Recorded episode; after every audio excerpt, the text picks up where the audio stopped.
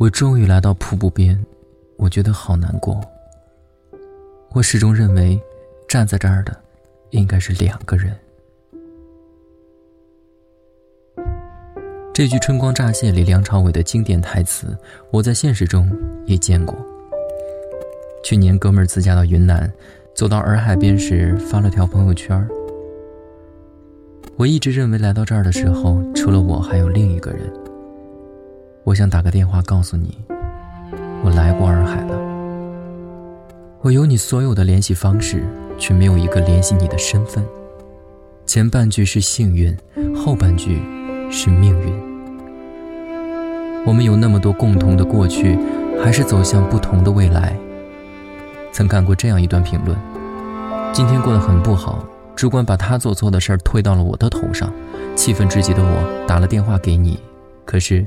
电话那头传来的是空号的提示。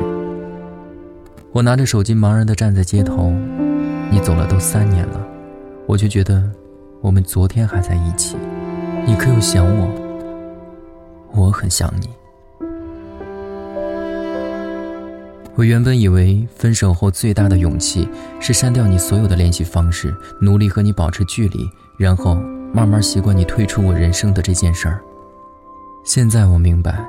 最大的勇气是，即使有你所有的联系方式，却在心里断得彻彻底底。有些自欺欺人的事情，躲得过对酒当歌的夜，躲不过四下无人的街。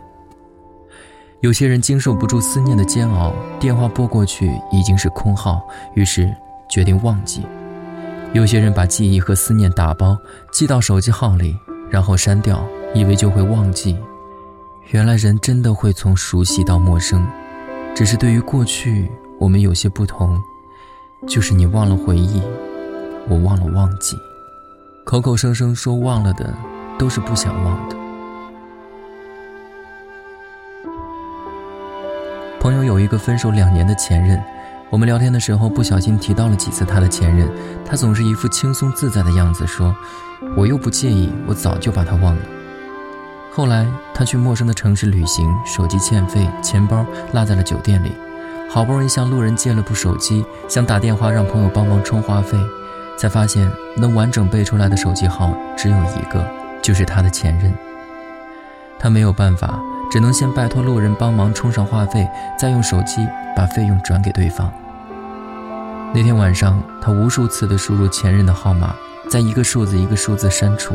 像一场无声的告别仪式，逼自己算清这段不能跨越的距离。忘不忘，从来不是自己说了算的，就像你是不是我的，也从来不是我说了算的。后会无期里面，英英对浩瀚说：“你有我所有的联系方式，走吧。”我们都曾以为存下一个人所有的联系方式就不会失散，所以壮着胆子走了很远。但有天你被思念席卷。却连说句你好都不敢。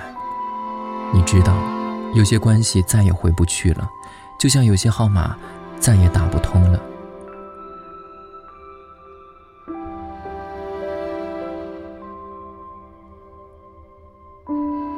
电影《那些年我们一起追过的女孩》中有一段地震的情节，柯腾发现手机没有信号，立即拿着手机向外冲。直到手机显示有信号了，他才停下来，立即打电话给沈佳宜。接通后，他终于松了口气，轻轻问：“你还好吗？”沈佳宜挽着男朋友的胳膊，说：“我挺好的。”其实，关于你过得好不好这件事儿，我曾有过一个自私的想法：我希望你的生活并不事事如意，那我就会在某一天有联系你的理由。但是。你离开我以后过得越来越好，我终于失去了联系你的权利。你一定要过得好，不然，对不起我的不打扰。我不会再纠结能不能忘了你了，因为我已经准备好好生活了。接下来的事情本来并不想写，但这是我写这篇文章的初衷。我认识一个朋友八年，他始终拿着两部手机。曾无数次被人认为有一部是撩妹专用小号。这两天聚会，我随口问他：“你怎么这么奇怪？都有 iPhone 八了，为什么还留着又老又旧的 iPhone 3GS 呢？还能用吗？”他喝了口酒说：“这是八年前我和前女友的情侣机，号一直没有变过。我和他分手的时候承诺过，你可以把这个号当幺幺零用，不论什么时候打进来，我都会接。他常用的手机睡觉时是静音的，但这部手机响铃和震动却双双开启。我问他，想过吗？从来没想过。